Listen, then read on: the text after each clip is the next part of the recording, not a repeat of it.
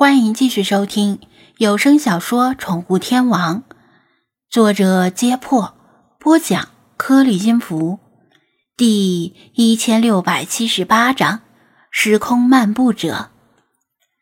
几个农夫站在小径上，看着半截蛇尸，呆了半晌，突然回过神来：这蛇尸只有后半截，前半截肯定是跑掉了。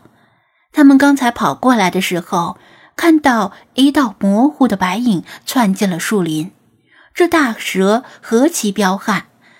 如若他没死，等他养好伤之后回来找他们报复怎么办？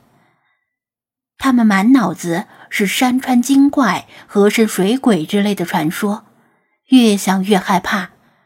其实他们倒还好。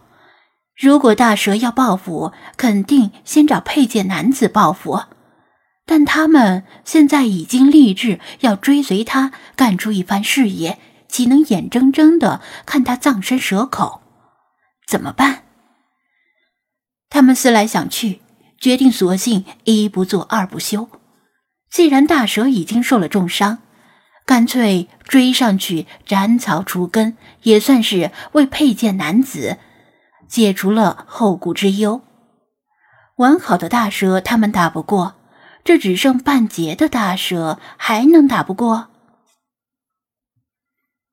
他们商议已定，握紧手里的锄头，找到大蛇前半截身体流出的血迹，拨开其腰身的荒草，开始追踪。他们怕荒草里藏有毒物，更是一脚踏进世人的泥沼，不敢走得太快。伸长锄头在前面拔草寻路，顺便惊走草丛里的毒虫猛兽。大蛇流的血很多，血迹很明显，一路蜿蜒攀上了一个土丘。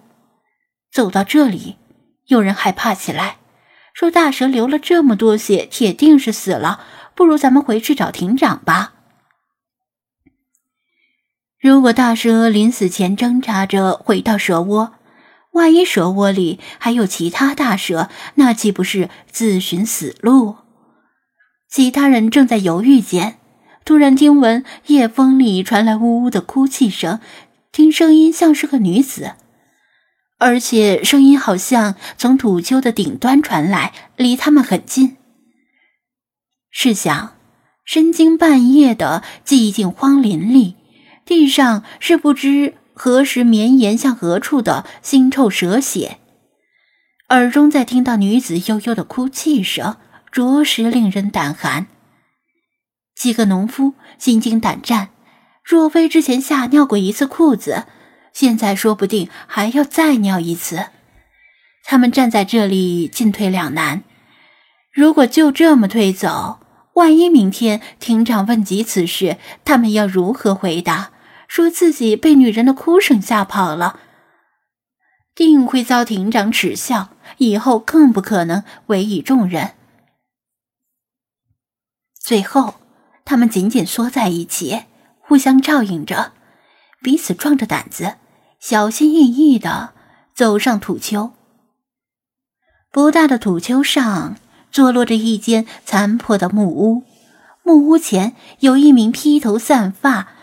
发色灰白的老妪扶着蛇尸，泣伏于地，哭得肝肠寸断。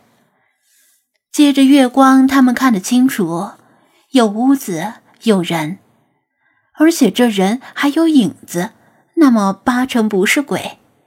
而且地上的蛇尸已经死透了，不太可能跳起来伤人。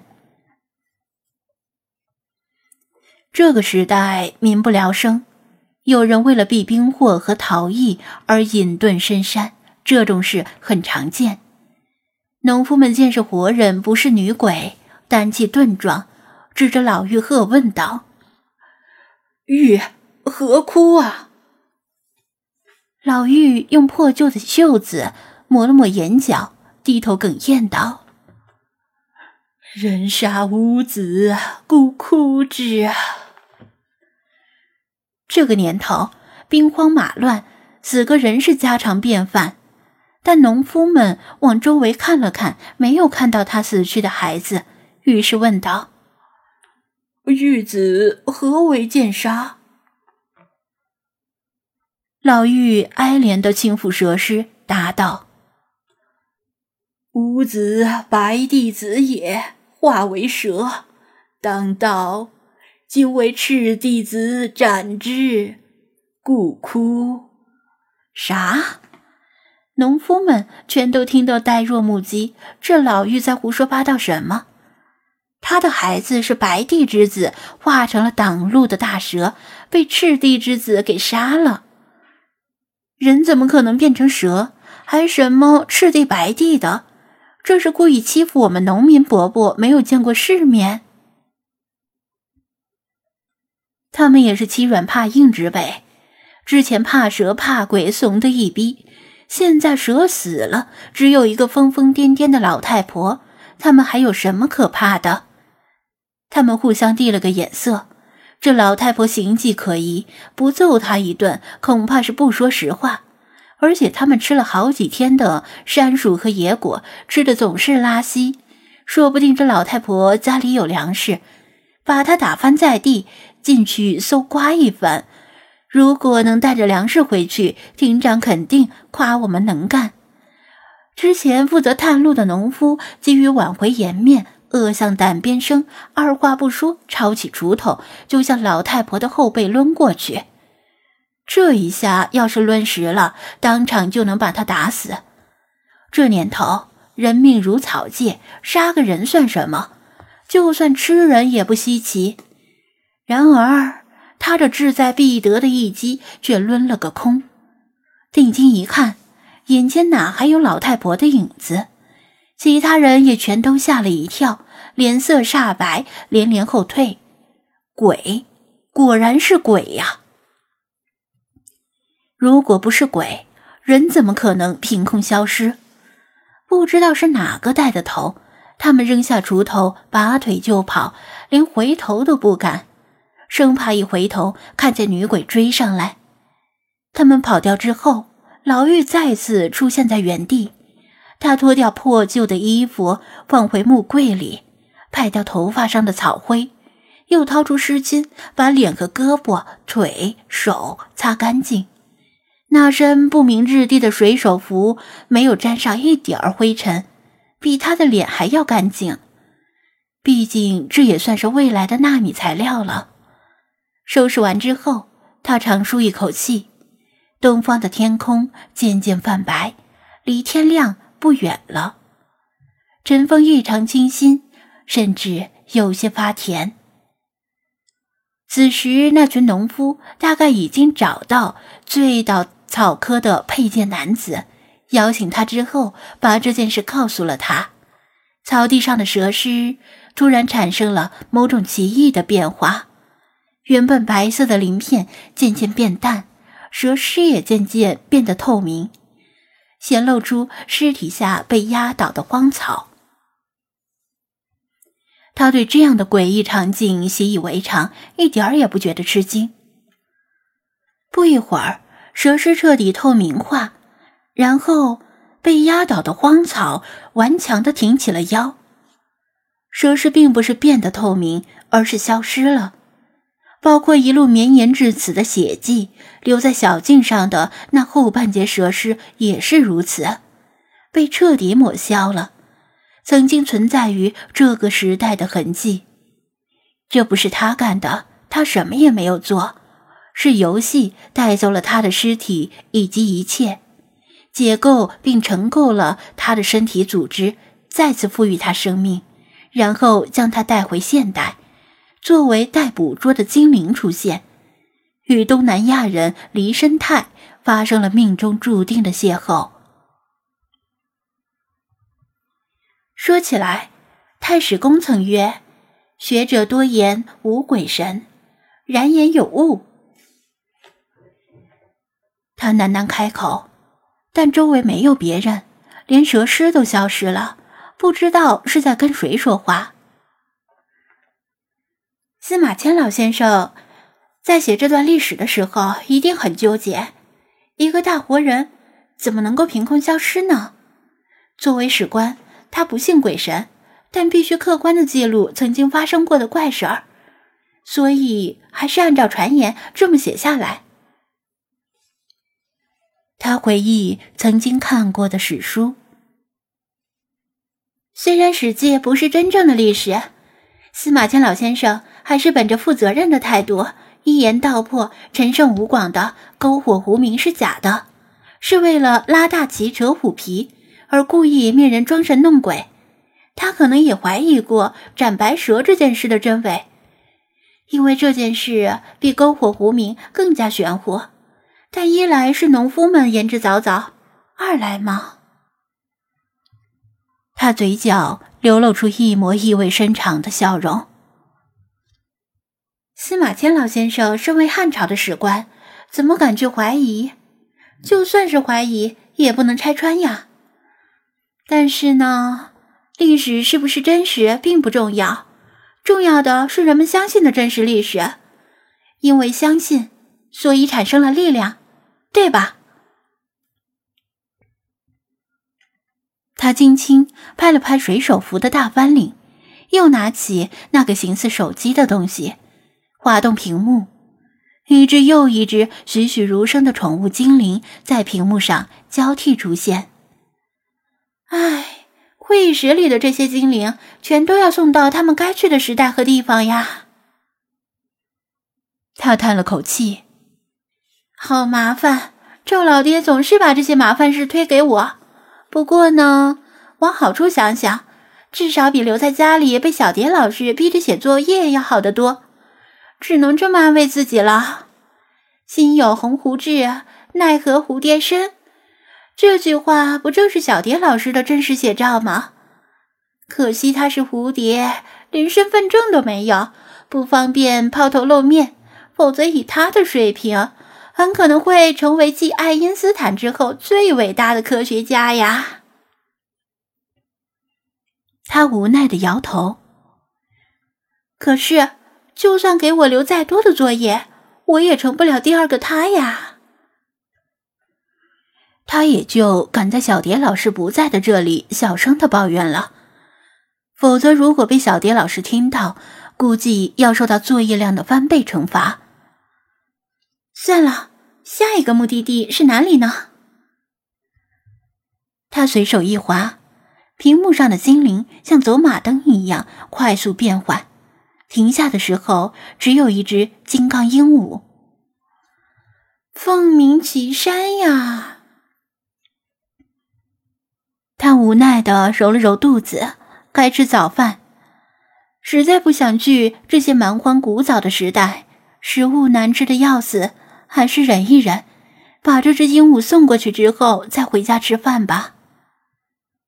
这时，水手服的大翻领下钻出一只白白胖胖的小虫子，身体是奶酪那种乳白色，长得像是毛毛虫，但是没有毛。脑袋上长着两只又大又黑的眼睛，它蠕动着身体，懵懂的打量着四周，样子像是扶桑那边的恶趣味零食——蠕虫软糖。他的眼睛是绝对的黑，仿佛会吸收一切光线，像黑洞一样深不见底。虫虫，咱们走吧，赶紧办完事回家吃饭喽。他催促道，并且把手掌靠近衣领。他似乎是听懂了他的话，点了点头，蠕动着身体，慢慢从衣服上爬到他的掌心，将脑袋探出他的掌外，不住的摇来晃去，像是在嗅闻空气的味道。随着他脑袋的晃动，一幕奇异的光景出现了，他面前。清澈的空气突然产生了某种涟漪，如同波平如镜的水面被人轻轻的触动了。涟漪的规模迅速扩张，空间出现了奇异的扭曲，出现一个半透明的漩涡，漩涡以小虫子为中心缓缓旋转。站在漩涡之前，就会感觉周围的一切似乎都要被漩涡卷进去。连光线都不能逃脱。从他的角度看去，漩涡中映照着另一个星空，看似与此时的星空没什么区别，但那是更古早时代的星空。看着他把那只金刚鹦鹉带过去，实现他凤鸣岐山的命运。他对这样的光景早就习以为常，轻松的抬脚向前一迈，那只腿就陷进了漩涡里，从空气中消失了。然后是他的身体和另一只脚，他就这样走进了漩涡。等他的身体全部消失了，漩涡中也慢慢平静下来，恢复成与周围无无异的空气。残破的木屋静悄悄的，仿佛没有发生过任何怪事。只有地面上那几对浅浅的鞋印，证明了这里曾经来过一位不属于这个时代的人。可惜没有人会注意到。游戏提示：宠物属性，通称神秘的蠕虫，珍惜度未知，特征爱公大名垂宇宙。千载谁堪伯仲间？解锁来历：虫洞，又被称为爱因斯坦罗森桥，因形如苹果被蠕虫蛀出来的孔而得名，是宇宙中多维空间隧道。此概念出于1916年由奥地利物理学家路德维希·弗莱姆提出。并在1935年由阿尔伯特·爱因斯坦和纳森·罗森共同发表的论文《广义相对论中的粒子问题》中，指出虫洞就是广义相对论的时空粘合解。虫洞是由星体旋转和引力作用共同造成的，如同大海里的漩涡，无处不在又转瞬即逝。如果大海里的漩涡足够强劲，甚至可以从海面直通海底，如同连接了两个不同的世界。爱因斯坦认为，通过虫洞可以进行瞬间的空间转移或者时间旅行。地球是人类的摇篮，但人类不能总生活在摇篮里，因为人类已经足够成熟，摇篮显得太过狭窄。而且终有一天会变得老旧破败。从古代起，人类就渴望离开地表，遨游星空。无数人为此而付出了生命的代价。人类渴望找到另一个宜居星球，与另外的宇宙文明相会，而常规的星际旅行方式受到了太多的限制。阿尔伯特·爱因斯坦。作为人类历史上最伟大的科学巨匠，他的思想和理论都远远超过了时代，甚至直到未来，人类依然受到相对论的指引。自从爱因斯坦指出虫洞的无限可能性之后，一代又一代的人类对这一奇妙的时空穿越方式寄托了无限的遐想和希望。在不太远的未来。由于环境的恶化、资源的枯竭和人口的爆炸，地球被垃圾占据，越来越不适合人类生存。人类是如此渴望逃离地球，在上百亿人类几近无穷大的信仰之力加持下，这只不应该存在的蠕虫，由纯粹的空想变成了天地间的精灵。它可以打开一道通往高维空间的时空隧道，带你跨越时间和空间，穿越过去与未来。洞中方七日，世上已千年。解锁真名：爱因斯坦的时空蠕虫。